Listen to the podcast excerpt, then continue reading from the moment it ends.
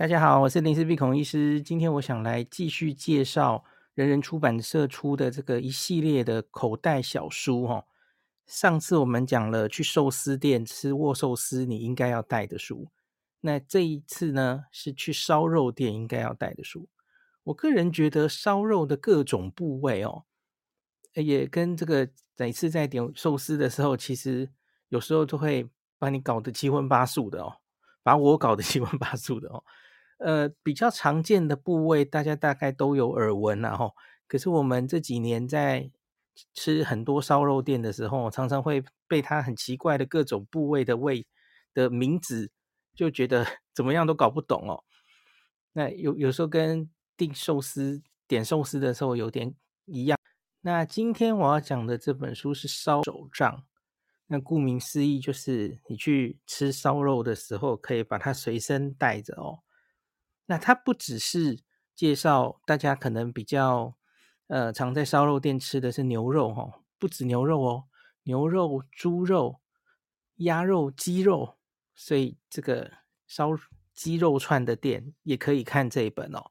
那甚至它连马肉都有哦，所以这本书还包罗万象，还蛮多的哦。那它就是写这个封面，它就是写这是给美食家的烧肉宝典哦。那吃烧肉必带，你不可以不知道的肉知识手册哈。烧肉店、串烧店菜单全攻略，从此不烦恼。那它总共里面有包含一百三十四种你常常在烧肉店见到的菜色哦。那如同前一本的手指寿司一样哦，不只是单一的菜色的问题，它当然也有里面有一些跟肉相关的很有趣的小知识哦。那我反而对这个小知识特别有兴趣哦。这本书是这个东京书籍出版编辑部所编辑的哈。那这个日本烧肉店多半其实是来自这个韩国烧肉的影响哦。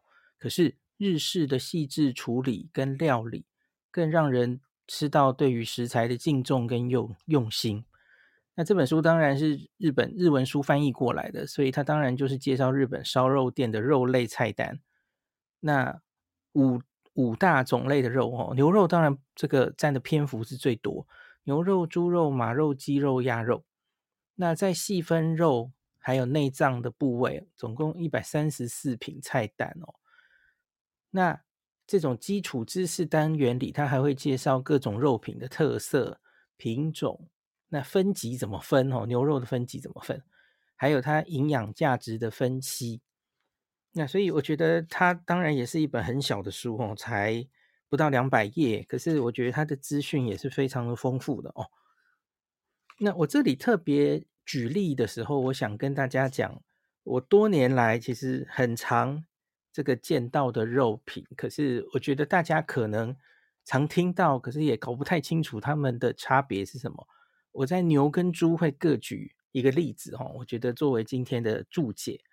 那另外是每一个页面哦，它它大概会包包括什么呢？第一个最上面当然就是那个肉本身的画面哦，那它会告诉你这个肉的日文还有汉字怎么写，那中文的翻译是什么哦？那还会附上它的英文给你知道。那另外它还会，比方说是牛肉的话哦，它就直接画一只牛，然后告诉你这个肉是出自这个牛的什么部位哦，一看就看得大概知道。那它会不会有什么日文的别称？那另外它还会有它的稀有度，还有它的价格的参考，从一星到五星哦，你就知道你吃到的这个部位是不是比较稀有的部位，然后它是不是价格偏贵的部位哈？那中间当然就有对这个肉本身的一些介绍哦。那最前面我们先讲一个牛的基础知识好了哈。这块肉到底是哪里的肉？我相信你到烧肉店大概也常常会看到，比方说就是有一只牛的平面图，然后他就告诉你这个部位出来的就叫这个肉哦。那事实上这个分类真的还蛮复杂的哦。那这本书它是主要用这个东京都中央拍卖市场食肉市场，它有这个分成九种零售品品质基准，分成以下主要的九种类的肉。当然就是指不同的部位哦。第一个是肩肉，再来是肩胛肉，再来是肋眼、再来是它翻译成西冷，可是我查一下，西冷好像应该是中国跟香港的用语哈，应该台湾是翻沙朗比较对吧哈？那第五个是菲力，第六个是五花肉，就是牛五花，大家很听常听到的嘛哈。那七是腿肉，八是三叉肉，九是臀肉，就是屁股肉这样子哈。那以上九种部位大分类大概就是这九种哈。那烧肉店的现场就是以这个分类为基本来以灵机应应变，像是比方说腹五花肉啊，它的部位大，因此它又会把它加以二分为，比方说靠背部的中五花肉，靠腹部的外五花肉等等哦。那所以它还会再细致的分下去了哦。那也有部分的烧肉店，它靠着很精巧的刀工。它会再切出一些稀少部位的肉，并以独家方式命名。所以我，我这就是我刚刚说，我们偶尔到某些店哦，会会看到那个，诶，这个是什么部位？可是我们完全没有听过哦。这个其实还不是很少发生哦，就是他会独家方式命名，他就很自豪，他可以切出这样的肉，然后他告诉你，这每一头牛只有这个部位，只有少少的几克，很稀有等等哦。然后当他店里的招牌商品，这样子，那所以这个就是呃常常会有一些名字你也没看过的原因，然后那可是基本上大分类其实就是以上的九种分类这样子哦。那我们刚刚有讲牛肉的分级怎么分嘛？吼，那基础知识继续告诉我们牛肉怎么分级哈。那他说肉质的等级会以这个。看它的脂肪交杂的程度啊，牛肉的色泽，还有肉的紧实度跟纹理。第四个是脂肪的色泽跟品质，这四个大项目啊。那这个四个大项目来判断它肉质的等级。那我们常常听到这个 BNS，我相信大家可能有听过哈，就是牛脂肪交杂基准。那它有十二个基准哦。那分成一到五五个等级，那这个是脂肪交杂，第一个 criteria，第二个是牛肉的色泽，这是 BCS 哈，Beef Color Standard 有七个基准这样子，五个等级，然后另外还有肉的光泽，光泽又有五个等级，你看讲到这里头都晕了哦，很复杂对吧？那 C 就是肉的紧实度跟纹理，这就用用肉眼判定就好。那 D 这个是脂肪了哈，脂肪的色泽跟品质，色泽有七个阶段基准的 BFS（Beef Fat Standard），再加上肉眼判定的光泽跟品质，决定一到五的等级。那以上这全部的东西呢，等级总共可以把牛肉从 A 五，还有我们常说 A 四、A 五是最高等级的嘛哈，A 五然后往下一直到 C one。总共十五个阶段来标示，所以这个就是这样哦。那他举个例，要怎么标示呢？哈，由于这个肉质等级是标示四项项目中的最低等级，肉肉质等级，刚刚说的这个，因此如果它是呃，比方说不留 A，脂肪交杂四，牛肉色泽三。这个肉的等级标示就是 A 三，好，你是不是有点听不懂？我其实也没有完完全听懂哦。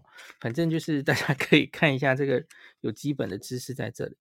那我刚刚说我想要举一个例子，就是我们常常在肉店里看到的吼。那给大家一个很简单的观念，我们常常说里肌肉，里肌肉哦，很常听到嘛吼。里肌的意思其实就是背部哈。从这个牛接近头部，一直拉到腰部的背侧肉的总称，这就是里肌肉。那是很大的一片嘛，哦。那可是里肌就有分成三大部位，哦。接近头部的里肌肉，它叫做肩胛肉，哦。那靠近背部中央的是肋眼，肋眼大家应该蛮常听听到嘛，哈。Lip roast，肋眼牛排，哦，在中间的里肌肉。偏向后面腰部的，就是我刚刚说的西冷了哈。这个就是都大家都是里肌 s a r o i n 这个是偏后面的里脊这样子哈。所以我们大概最常吃到大家呃品质很优良、纹理细致的这种里脊肉，然后它又各自分不同部位，这是很常见到的哦。那这里特别里面比较在同样都是里脊肉里面，它又有一些比较高品质的肉，常常会被特别命名，然后把它呃拿出来，因为它又特别好吃，所以就会有一个特别的名字。我比较常看到的是吼，扎不动吼，扎不动这个中文它翻译为沙朗心，它就是这个肩胛肉最前面偏向。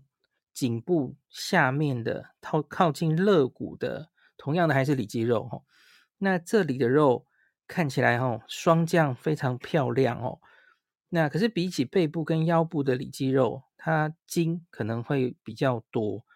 那可是这个肉会受到了许多肉迷的喜爱哈。那它脂肪很多，可是有很明确的口感，真是美味的好肉这样子哈。这文中是这样的描述的哦。所以扎不动通常会被拿出来，而且会卖的比较贵。它这里价格给它四星这样子哦。我我常常见到这个部位哦。那再来 libros 刚刚就不用讲了哈。，libros 是跟这个 Sirloin、Sirloin 并列为最高级的牛肉哦。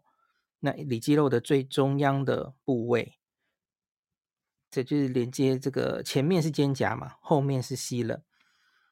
那它在牛肉的各部位里面，属于最容易出现脂肪。那肉质是纹理细致，像发光一样的光泽，外观非常美哦。这也是常见到的哈、哦。筋很少，所以它在烤肉之外，它常常适合作为牛排跟烤牛肉来料理。寿喜烧也是哈、哦。这个常常被见到，所以它价格是给它四星半这样子哈、哦。那再来就是沙朗了嘛，吼，这个应该就是沙朗吧，吼，靠近腰部位的里脊肉被视为里脊肉里面的最高品质的肉，吼，最高峰。那它在三种里脊肉里肉质特别好，所以它才会有一个 Sir，就是爵士的封号，吼。这个部位是适合所有牛肉料理的牛肉的贵族，哦，这样子，所以这个肉部位是一定要认识的哦。那它含有大量的脂肪。纹理细致的柔嫩哦，这个是肉迷们最喜欢的味道，这样子哦。它价格给四星，那稀有度是三星，这样子哦。好，然后特别想讲一个，一样都是 sirloin 的部位哦。那可是它在它的中间哦，大概在靠它的内侧哦，它有一个特别的名字，叫做 hile。呃，或是有另外一个名字，你也许在店里比较常听到，叫做シャトーブリアン，在日文叫一个诶，还有诗意的名字哈、哦。这里把它翻译为菲力了哈。那个脂肪是其他里脊肉只有一半，那可是它的柔嫩度却独领风骚这样子哈，所以它没有这么油，瘦肉比较多哦，可是它又更软这样子哈。 那它的英文名字呢？就是 tend tenderloin，或是法文就用菲力这样子哈，菲力牛排的菲力咯。嗯，那为什么会有夏多布里昂的这一个另外一个名字哦？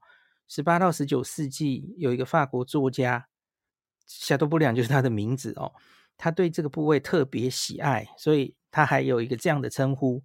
所以我在日本的烧肉店里偶尔就会看到一个夏多布里昂，然后价钱超贵的哦。这里他给他的价钱就是五星，因为他在一只牛身上的部位就比较少哦，所以大家就知道它会是这个整个里脊肉里哈。我刚刚说最最好品质的就是 sirloin，那在 sirloin 里面又有一个部位是特别脂肪比较少，然后更柔嫩的部位哦，就是这个小豆布里昂。大家假如在店里看到的话哈，价格不菲，可是你也许呃。一辈子可以试一次看看这样子哈。好，这个全部的里脊部位哦，这就是大家应该是在店里比较常吃到的，然后比较贵的一些肉哦。那这里我想跳到猪去，因为猪在这个同样的部位，它也有一样的肉，可是呃细节不太一样哦，所以我觉得还蛮有意思的哦。像是我们常常我自己很常吃猪排嘛，那你要去吃猪排之前，一定要认识的两个字，因为猪排通常它就会要你决定你需要点这个里脊猪排还是腰内肉，哦，是吧？这个很常见嘛，哦。那这个跟我们刚刚讨论过的牛的部位其实是有关联的哦。那我们来跳到这本书的六十六页，讲猪的部位哦。猪的卡达罗斯，我们常常说的 rose cuts 哈，就是里脊猪排。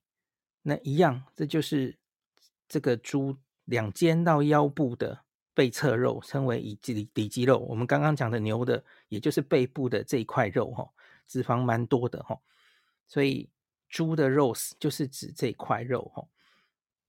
那他说这个猪里脊肉肉质是均匀的，不太需要像牛肉还在分为这个前中后三段哦，中间还有特别的一个肋眼跟 sirloin 不同的名称，它基本上是分布的比较均匀，所以因此就没有这样称了，就是整个背就称为卡的，就是猪的肉丝这样子哈。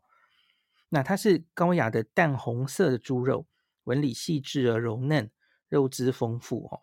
那它在外侧常常就有一个丰富的脂肪哦，这就是为什么 roast cuts 哦的这种猪排通常就是会带着上面有一个脂肪，那是男生比较喜欢的的口味哈、哦。那常常就说这个猪排就是会问你，你是 roast 派还是 hile cuts 派哈、哦？那通常是女生会比较喜欢，等一下会讲的 hile cuts 哦，hile 就是这个。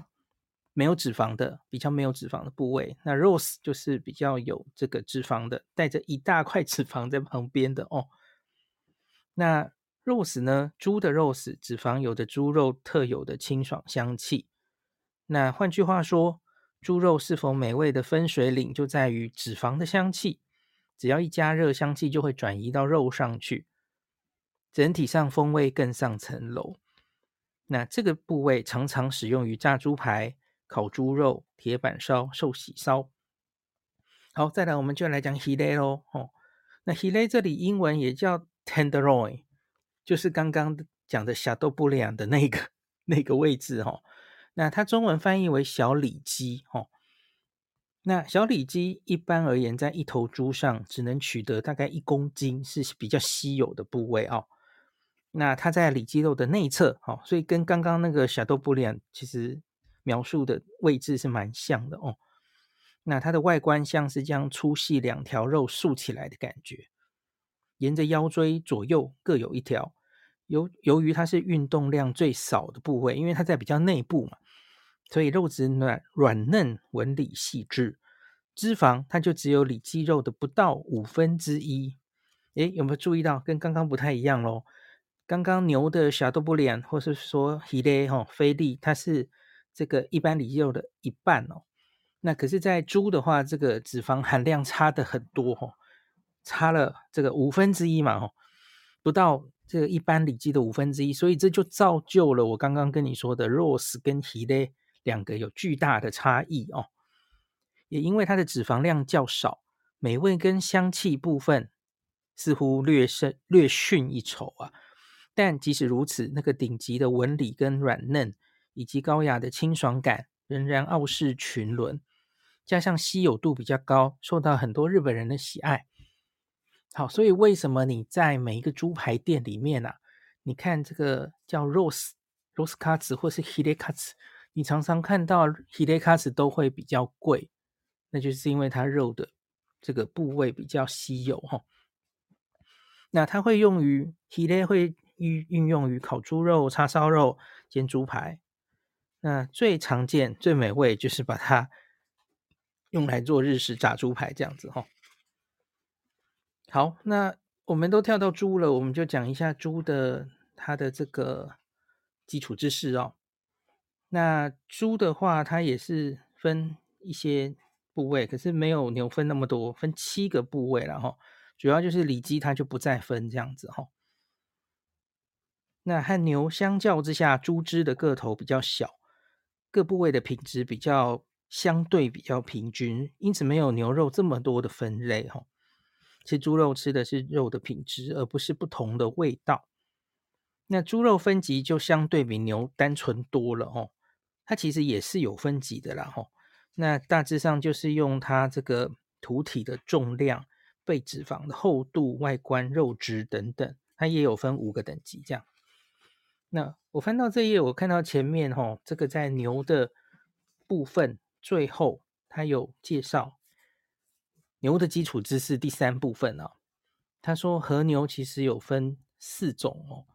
所谓的和牛，我们常听到和牛这两个字嘛，吼，指的是在明治之后，日本原有种的牛跟外国牛交配，并反复进行改良之后，培育出来的日本原生这个肉用种的牛。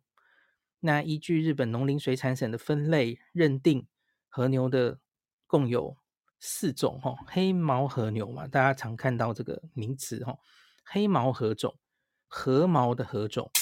日本短角种、五角和种，总共四种哈。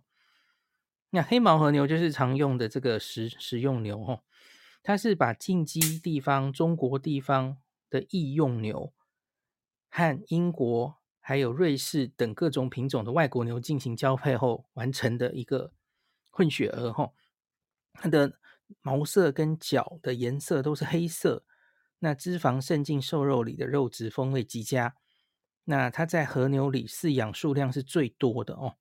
那日本全国知名的像是淡马牛、神户牛、松板牛、近江牛等都是著名的这个品种黑毛和牛哦。那另外比较少见的就是像是和毛和牛这个哦，它是红褐色或黄褐色的大型牛。那它有熊本，所以我们在熊本去熊本的时候会吃到阿卡。不喜哦，红牛就是这种哦，它有熊本系跟高知系两种哦。那熊本系以阿苏周边放牧的风景闻名，两种都是原种牛和朝鲜牛，那或是西门塔尔，就是刚刚讲的瑞士那种哦，交配而成。它的性情温和，脂肪少，瘦肉比较多哦。所以我记得我那时候去熊本吃了这个。红牛的炸炸红牛的的牛排，我觉得印象很深刻哦。那另外就是比较少见的，就是日本短角种跟五角合种了，大家自己来看吧。好，那这个我大概把牛肉、猪肉，呃，很常见的里脊的部分，各自跟大家讲了一下哦。那其实它不只是肉啊，吼，它还有讲内脏。然后还有讲，像是去仙台的话，你一定会吃牛舌哦。那牛舌，牛舌是什么部位是最好吃的哦？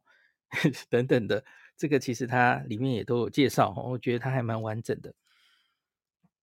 那后面就是还有一个重要的马跟这个鹅，这个篇幅比较少，我们就跳过去好了哦。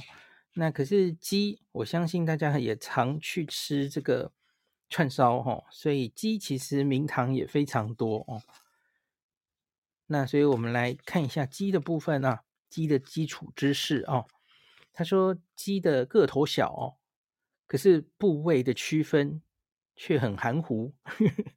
他说鸡的部位大致也是可以分八种：鸡翅、鸡胸、鸡腿。鸡里脊、鸡皮、鸡心、鸡肝、鸡胗，哦，将这些主要部位再分切到更细，或是将其他部位加以商品化，就变成了烧烤店上你会看到的菜色哦。那在这本书里面啊，它列出的这个鸡肉串烧总共有四十一种。那鸡个头虽小，它雌雄会特有自己的部位哦。那比方说这个。一只鸡没有办法做成一串的超稀少部位，或是使用老母鸡的鸡腿，那这个是很特别的，在日本的烧烤店很特别的文化哦。那他说鸡的个头虽小，可是营养丰富哦。那每个部位的营养价值都不同，像是这个鸡里脊是蛋白质丰富，鸡胗除了蛋白质也有丰富的维他命 B，鸡腿则是维他命、脂肪跟蛋白质比例非常均衡，这样子哦。好，所以这个鸡的部位我就不不一个一个讲了，大家自己看看哈。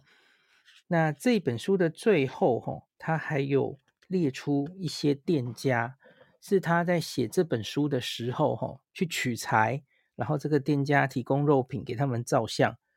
那他也有把这这个店家的基本资讯都附在后面哦。这里总共有四间哦，因为这本书其实出出面世已经大概是十年前了哦。所以我我没有去查这个店家还在不在哦。那最后就是，他最后有一些用语，就是烧肉店常常会，呃，除了烧肉之外，会有副菜嘛，觉得大家一定最熟悉的就是石锅拌饭等等的哈、哦。那所以他这里有把一些副菜的副菜的名字，日文的日文的名字怎么写？这这种通常因为是韩国来的嘛，他就会用片假名哦。刚刚讲的拌饭就比并吧嘛吼，那他有说明这是什么？比方说对于拌饭的说明，他就写在米饭上放上凉拌菜、新鲜蔬菜、牛肉等大概十种左右的配菜，再加上以韩国辣椒酱为底调配出来的酱料，最后拌匀食用。这是拌饭。那假如是石烧比并吧，就是石锅拌饭哦，那就是石锅内侧涂上麻油，放入米饭，再加入刚刚说的那些调调味的东西哦，最后放在火上烧，放入辣味的拌酱，拌匀食用。那因为是石锅，所以它会有锅巴，锅巴的味道极香。好，所以副菜其实不止这些啦，哦，这它还有饭类，这个年糕、面类、韩国酒、汤、火锅、炖煮料理等等哦。所以对于你真的去。啊、吃烧肉店的时候，副菜要怎么叫，应该也会有所帮助哈、好，那最后的它的目录的地方倒是是中文的哈、哦，不像手指寿司一样，我觉得这比较可惜哈、哦，因为你有时候就是在店里看到了一个日文名字，然后你要回头找就不知道怎么找哈、哦。那那这里这个就就没有这这样子的倒过来找的方式，因为它翻译的时候是把所有的目录就全部中文化了哦。我觉得这个这一点比较可惜一点哈。好，那我自己是很爱吃烧肉了哈，可是每次去烧吃烧肉店的时候，就这几年可能有好一点，因为外国观光客越来越多哈，他们很多菜单都有中文化了。那可是你知道这种翻译的菜单哈，有时候也是中文不知道翻到哪里去了哈，就是即使他翻过来了，我们还是看不懂哦。那所以你在假如去吃烧肉之前，可以拿着这本小书，稍微对这些肉品有一定的了解哈，我相信可以吃得更津津有味哈，也知道自己在吃什么哈。那今天就介绍这本烧肉手账到这里。那跟上一集跟大家介绍的这个手指寿司哦，它在四月初之前在博客来网络书店都有七折。那大家就可以考虑一下，是不是符合你的需要？那可以在这个时候入手。今天就讲到这里，感谢您收听今天的林氏璧孔医师的新冠病毒讨论会。如果你觉得这个节目对你有帮助，喜欢的话，欢迎你推荐给你身边的朋友，或是在 Apple Podcast 上面留下评价，后也可以留言哦，五星好像每天都可以留哦。希望大家当我的种子教师，推广正确的新冠卫教。以科学防疫，不要只以恐惧防疫。行有余力的话，欢迎您赞助林氏璧孔医师喝杯咖啡，让我可以在这个纷乱的时代继续分享知识，努力做正确的新冠相关卫教。如果你想看到更多孔医师分享的新冠疫情相关资讯，或是林氏璧发的日本旅游资讯，欢迎你加入脸书上的日本自助旅游中毒者粉丝专业。